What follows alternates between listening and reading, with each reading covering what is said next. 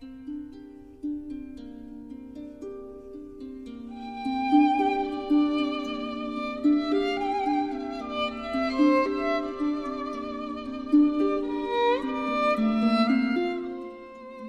小娟的读书时间，今天是参加当当读书计划的第二天，继续阅读西方哲学史。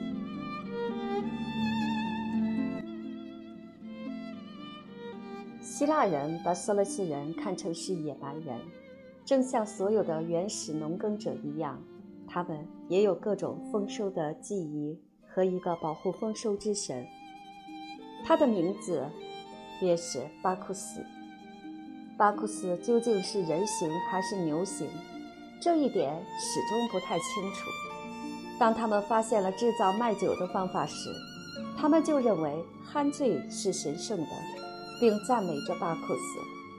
后来，他们知道了葡萄，而又学会了饮葡萄酒的时候，他们就把巴库斯想象得更好了。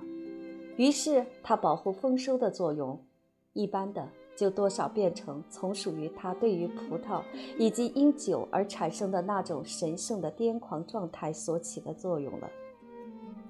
对于巴库斯的崇拜究竟是什么时候从色雷斯传到希腊来的，我们并不清楚，但他似乎是刚刚在历史时期开始之前，对巴库斯的崇拜遇到了正统派的敌视。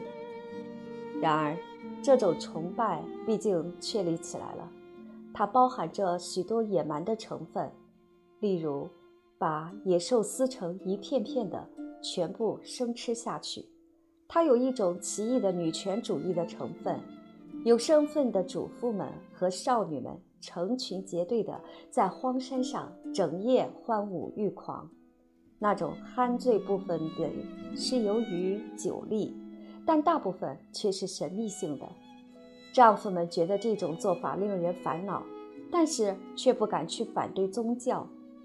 这种又美丽而又野蛮的宗教仪式是写在尤利皮蒂的剧本《酒神》之中的。巴克斯在希腊的胜利并不令人惊异，正像所有开化的很快的社会一样，希腊人，至少是某一部分希腊人，发展了一种对于原始事物的爱慕。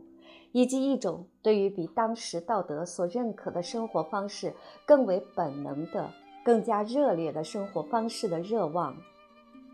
对于那些由于强迫因而在行为上比在感情上来得更文明的男人或女人，理性是可厌的，道德是一种负担与奴役。这就在思想方面、感情方面与行为方面引向一种反动。这里。与我们特别有关的是思想方面的反动，但是关于感情与行为方面的反动，要先谈几句话。文明人之所以与野蛮人不同，主要的是在于审慎，或者用一个稍微更广义的名词，即深谋远虑。他为了将来的快乐，哪怕这种将来的快乐是相当遥远的。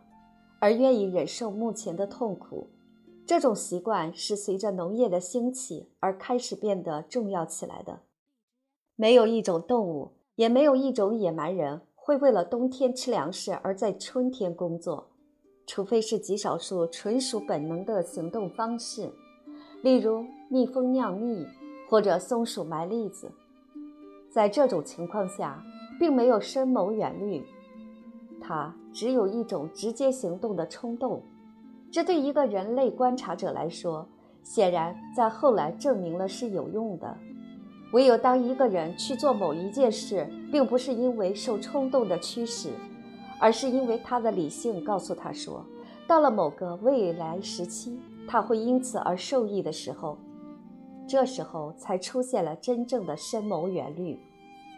打猎不需要深谋远虑。因为那是愉快的，但耕种土地是一种劳动，而并不是出于自发的冲动就可以做得到的事。文明之意志冲动不仅是通过深谋远虑，那是一种驾驭自我的意志，而且还通过法律、习惯与宗教。这种意志力是他从野蛮时代继承来的，但是它使这种意志力具有更少的本能性与更多的组织性。某些行动被认为是犯罪的，要受到惩罚；另外，又有些行动虽然不受法律惩罚，但被视为是邪恶的，并且使犯有这种罪行的人遭受社会的指责。私有财产制度带来了女性的从属状态，同时，通常还创造出来一个奴隶阶级。一方面是把社会的目的强加给个人，而另一方面，个人已经获得了一种习惯，把自己的一生视为是一个整体。于是，越来越多的为着自己的未来而牺牲自己的目前。很显然的。这种过程可以推行的很过分，例如守财奴便是如此。但是，纵使不推行到这样的极端，审慎也很容易造成丧失生命中某些最美好的事物。巴库斯的崇拜者就是对于审慎的反动，在沉醉状态中，无论是肉体上或者是精神上，他都又恢复了那种被审慎所摧毁了的强烈感情。他觉得世界充满了欢愉和美，他的想象从日常顾虑的监狱里面解放了出来。举行巴库斯里便造成了所谓的激情状态。这个名词在字源上是指神进入了崇拜者的体内，崇拜者相信自己已经与神合而为一。人类成就中最伟大的东西，大部分都包含有某种沉醉的成分。某种程度上的以热情来扫除审慎，没有这种巴库斯的成分，生活便会没有趣味；有了巴库斯的成分，生活便是危险的。审慎对热情的冲突是一场贯穿着全部历史的冲突，在这场冲突中，我们不应完全偏袒任何一方。在思想的领域内，清醒的文明大体上与科学是同一语。但是，毫不掺杂其他事物的科学是不能使人满足的。人也需要有热情、艺术与宗教。科学可以给知识确定一个界限，但是不能给想象确定一个界限。在希腊哲学家之中，正像在后世哲学家中一样，有些哲学家基本上是科学的，也有些哲学家基本上是宗教的。后者大部分都直接的。或间接的受到巴库斯宗教的影响，这特别适用于柏拉图，并且通过他而适用于后来终于体现为基督教神学的那些发展。狄奥尼索斯的原始崇拜形式是野蛮的，在许多方面是令人反感的。他之影响了哲学家们，并不是以这种形式，而是以阿尔夫斯为名的精神化了的形式。那是禁欲主义的，而且以精神的沉醉代替肉体的沉醉。阿尔夫斯是一个朦胧但有趣的人物，有人认为他实有其人，另外也有人认为他是一个神，或者是一个想象中的英雄。传说上认为他像巴库斯一样，也来自色雷斯，但是他，或者说与他的名字相联系着的运动。似乎更可能是来自克里特。可以断定，阿尔夫斯教义包括了许多最初似乎是渊源于埃及的东西，而且埃及主要的是通过克里特而影响了希腊的。据说阿尔夫斯是一位改革者，他被巴库斯正统教义所鼓动起来的狂热的酒神侍女们撕成碎片。在这一传说的古老形式中，他对音乐的嗜好。并没有像后来那么重要，他基本上是一个祭司和哲学家。无论阿尔夫斯本人如果确有其人的话的教义是什么，但阿尔夫斯教徒的教义是人所熟知的。他们相信灵魂的轮回。他们教导说，按照人在世上的生活方式，灵魂可以获得永恒的福祉，或者遭受永恒的或暂时的痛苦。他们的目的是要达到纯洁，部分的依靠净化的教理，部分的依靠避免某种污染。他们中间最正统的教徒既吃肉食，除非是在举行仪式的时候作为圣餐来吃。他们认为人部分的属于地，也部分的属于天。由于生活的纯洁，属于天的部分就增多，而属于地的部分便减少。最后，一个人可以与巴库斯合一，于是便称为一个巴库斯。曾有过一种很精致的神学，按照那种神学的说法，巴库斯曾经诞生过两次，一次是从他的母亲西米利身体里诞生的，另一次是从他父亲宙斯的大腿里诞生的。狄奥尼索斯的神话有许多种形式，有一种说。狄奥尼索斯是宙斯和波西风的儿子，他还是小孩子的时候就被巨人族撕碎，他们吃光了他的肉，只剩下来他的心。有人说，宙斯把这颗心给了西米林；另外有人说，宙斯吞掉了这颗心。无论哪一种说法，都形成了狄奥尼索斯第二次诞生的起源。巴库斯教徒把一只野兽撕开并生吃它的肉，这被认为是重演巨人族撕碎并吃掉狄奥尼索斯的故事。而这只野兽在某种意义上便是神的化身。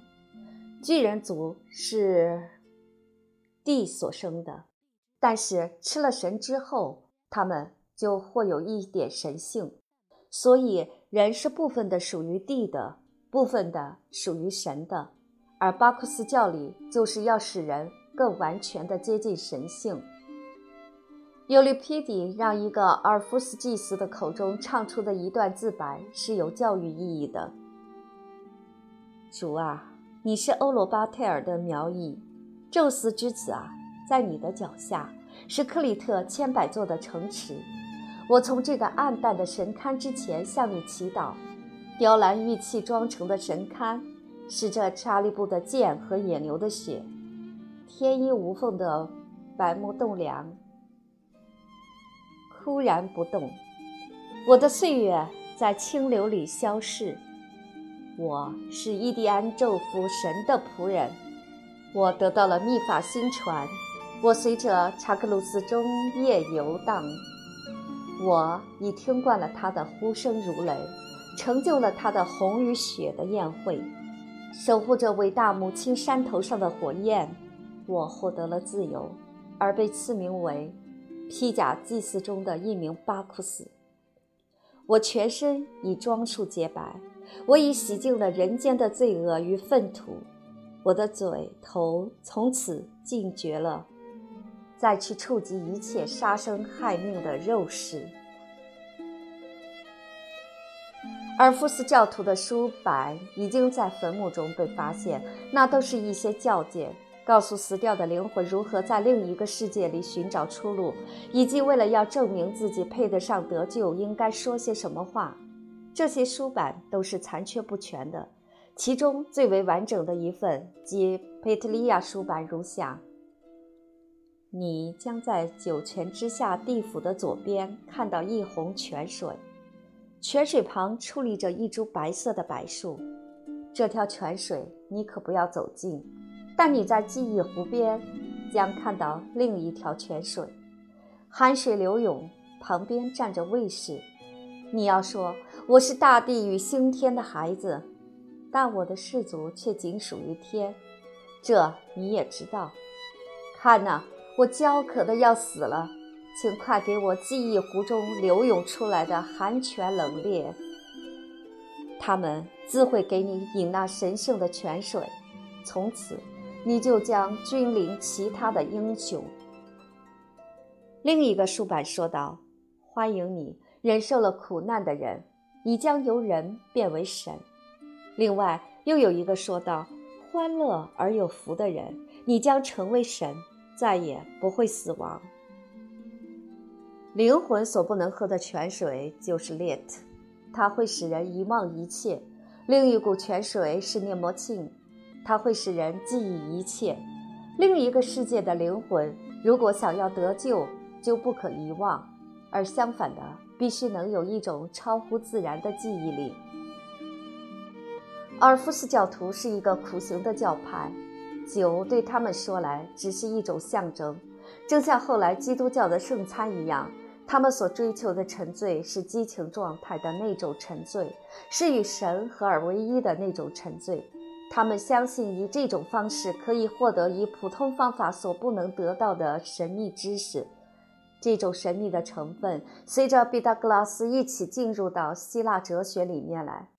毕达哥拉斯就是阿尔弗斯教的一个改革者，正如阿尔夫斯是巴库斯教的一个改革者一样。阿尔夫斯的成分从毕达哥拉斯进入到柏拉图的哲学里面来，又从柏拉图进入了后来大部分多少带有宗教性的哲学里面来。只要是阿尔夫斯教有影响的地方。就一定有着某种巴库斯的成分，其中之一便是女权主义的成分。毕达哥拉斯便有许多这种成分，而在柏拉图，这种成分竟达到了要求女子在政治上完全与男子平等的地步。毕达哥拉斯说，女性天然的更敬于虔诚。另一种巴库斯的成分是尊重激烈的感情。希腊悲剧是从狄奥尼索斯的祭祀中。产生的尤利皮底尤其尊重阿尔夫斯教的两个主要的神，即巴库斯与伊洛斯，但他对于那种冷静的、自以为是而且行为端正的人却是毫无敬意的。在他的悲剧里，那种人往往不是被逼疯了，便是由于神愤怒他们的亵渎神明而沦于忧患。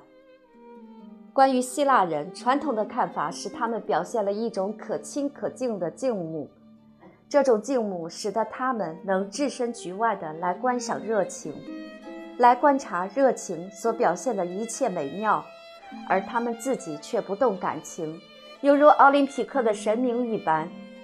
这是一种非常片面的看法。也许荷马、索福克利斯与亚里士多德是这样，但是。对那些直接、间接地接触了巴库斯和阿尔弗斯的影响的希腊人，情形就确乎不是这样的了。埃琉西斯的神话构成了雅典国教的最神圣部分。在埃琉西斯有一首颂歌唱道：“你的酒杯高高举起，你欢乐欲狂，万岁啊！你巴库斯，潘，你来在埃琉西斯万紫千红的山谷。”在尤利皮底的《酒神》里，酒神侍女的合唱显示了诗与野蛮的结合，那与静穆是截然相反的。他们庆贺肢解野兽的欢乐，当场把它生吃了下去，并且欢唱着：“啊，欢乐啊，欢乐在高山顶上，劲舞的精疲力竭使人神醉魂消，只剩下来了神圣的鹿皮。”而其余一切都一扫精光，这种洪水奔流的快乐撕裂了山羊鲜血淋漓，拿过野兽来狼吞虎噬的光荣。这时候，山顶上已天光破晓，向着弗里基亚、利迪亚的高山走去。那时，布罗密欧在迎着我们上路。布罗密欧是巴库斯的许多名字之一。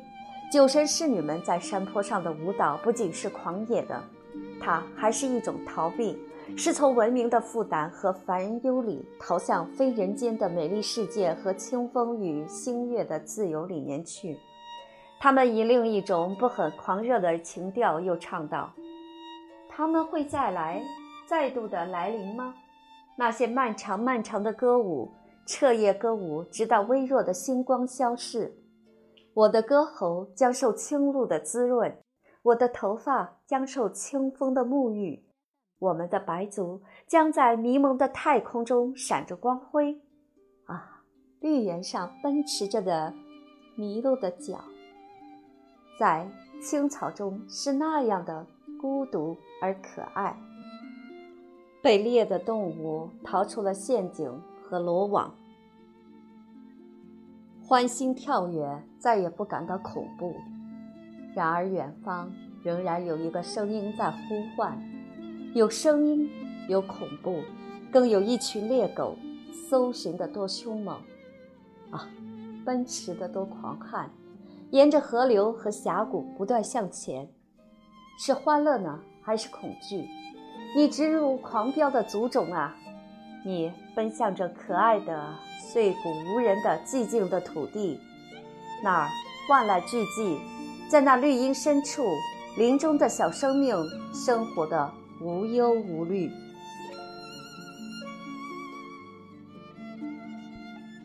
在诗人牙慧的说什么希腊人是静穆的之前，你不妨想想，假如菲拉德尔菲亚的妇女们也是这样的行径吧，哪怕就是在欧根奥尼尔的剧本里，阿尔夫斯的信徒并不比未经改造过的巴库斯崇拜者更为静穆。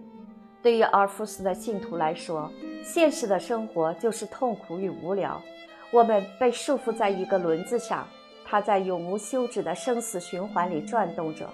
我们的真正生活是属于天上的，但我们却又被束缚在地上。唯有靠生命的净化与否定，以及一种苦行的生活，我们才能逃避这个轮子，而最后达到与神合一的天人感通。这绝不是那些能感到生命是轻松愉快的人的观点，它更游丝于黑人的灵歌。当我回到了老家，我要向神诉说我的一切的烦恼。虽非所有的希腊人，但有一大部分希腊人是热情的。不幸的，处于与自我交战的状态，一方面被理智所驱遣，另一方面又被热情所驱遣。既有想象天堂的能力，又有创造地狱的那种顽强的自我肯定力。他们有什么都不过分的格言，但是事实上，他们什么都是过分的，在纯粹思想上，在诗歌上，在宗教上，以及在犯罪上。当他们伟大的时候，正是热情与理智的这种结合使得他们伟大的。单只是热情或单只是理智，在任何未来的时代都不会使世界改变面貌，犹如希腊人所做过的那样。他们在神话上的原始典型，并不是奥林匹克的宙斯，而是普罗米修斯。普罗米修斯从天上带来了火，却因此而遭受着永恒的苦难。然而，如果把它当作全体希腊人的特征时，那么上文所说的就会和以静穆作为希腊人的特征的那种观点是同样的片面性了。事实上，在希腊有着两种倾向。一种是热情的、宗教的、神秘的、出世的；另一种是欢愉的、经验的、理性的，并且是对获得多种多样事实的知识感到兴趣的。希罗多德就代表后一种倾向。最早的伊奥尼亚的哲学家们也是如此。亚里士多德在一定的限度内也是如此。贝洛赫。前引书第一卷第一章第四百三十四页，描写阿尔夫斯教说道：“但是希腊民族是非常充满青春活力的，他不能普遍接受任何一种否定现实，并把现实的生命转到来世上面去的信仰。因此，阿尔夫斯的教义始终局限于入教者的相当狭小的圈子之内。”对于国教并没有任何一点影响，甚至于在像雅典那样已经在国家祭祀之中采用了神秘教的祭礼，并且使之获得法律的保障的地区，也是没有一点影响的。整整过了一千年之后，这些观念，当然在一种截然不同的神学外衣之下，才在希腊世界获得了胜利。看起来。这似乎是过分的夸大，特别以对于饱和着阿尔夫斯教义的埃留西斯神秘教为然。大致可以说，具有宗教气质的人都倾向于阿尔夫斯教，而理性主义者则都鄙视他。我们可以把他的地位和18世纪末、19世纪初英国的卫理教派相比。我们多少知道点一个有教养的希腊人从他的父亲那里学到什么，但是在他的早年从他的母亲那里学到什么，我们就知道的很少了。在很大的程度上，希腊女人是与男人们所享受的文明隔绝开来的。即使在其全盛时代，无论有教养的雅典人的明确的自觉的心理过程是怎样的理性主义，然而他们似乎从传统中，从幼年时代起就保存着一种更为原始的思想感情的方式。这种方式常常在严重的关头很容易占优势，因此。简单的分析希腊的面貌就会是不恰当的了。宗教，尤其是菲奥林匹克的宗教，对于希腊思想的影响，直到最近才被人们所充分地认识到。有一本革命性的书，哈雷逊的《希腊宗教研究导言》，着重指出了普通希腊人宗教中的原始的成分与狄奥尼索斯的成分。康福德的《从宗教到哲学》一书，力图使研究希腊哲学的学者们注意到宗教对于哲学家的影响。但是，这本书中的解释，或者这本书中的人类学，却有很多地方是不能完全作为信史接受的。我所知道的最公允的叙述，要算是约翰·布奈特的早期希腊哲学。尤其是第二章“科学与宗教”，布奈特说，科学与宗教的冲突产生于公元前六世纪，席卷了全希腊的宗教复兴。同时，历史舞台也从伊奥尼亚转到了西方。他说，大陆希腊宗教的发展与伊奥尼亚的方式是很不相同的，特别是对狄奥尼索斯的崇拜，那是从斯雷斯传来的。荷马诗歌中只不过是提到而已，包含着一种萌芽中的对于人与世界关系的全新的观察方式。把任何崇高的观点都归之于色雷斯人本身当然是错误的，但是毫无疑问，对希腊人来说，天人感通的现象提示他们说，灵魂绝不止于是自我的微弱的副本而已。而且，唯有在灵魂脱离肉体的时候，才能显示出来它的真正的性质。看起来，希腊宗教似乎是正将进入东方宗教所以达到的同样阶段。而且，若不是由于科学的兴起，我们很难看出有什么东西能够阻止这种趋势。通常都说，由于希腊人没有祭祀阶段，所以使他们得免于东方式的宗教。然而，这是道果为因的说法。祭司阶级并不制造教条，虽然一旦有了教条之后，他们是要保存教条的。东方民族在他们发展的早期阶段，也没有上述意义的祭司阶级。挽救了希腊的，并不是由于没有一个祭司阶级，而是由于有科学的学派存在。新的宗教在某种意义上它是新的，虽然在另一种意义上它和人类是同样的古老。随着各个阿尔夫斯教团的建立而达到它发展的最高峰。就我们所能知道的而论，他们的发源地是亚迪加，但是他们传播的异常迅速，尤其是在意大利南部和西西里。首先，他们都是属于崇拜狄奥尼索斯的组织。但是他们具有两种特征，这两种特征是希腊人中的新东西。他们渴望着有一种启示作为宗教权威的根源。他们还组成了人为的社团，那些包含着他们的神学的诗篇，据说是色雷斯的阿尔夫斯所做的。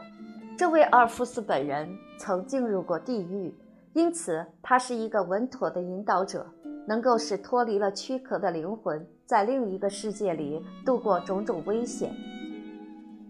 布奈特继续说，阿尔夫斯教派的信仰和大约同时在印度教所流行的信仰，两者之间有着惊人的相似之点。虽然他认为他们不会有过任何的接触，然后他就说道：“狂欢这个字的原意，阿尔夫斯教派用这个字来指胜利。”并且以此来净化信徒的灵魂，使之得以避免生之巨轮。而福斯教徒与奥林匹克宗教的祭祀不同，他们建立了我们所谓的教会及宗教团体，不分种族或性别。人人可以参加，而且由于他们的影响，便出现了作为一种生活方式的哲学观念。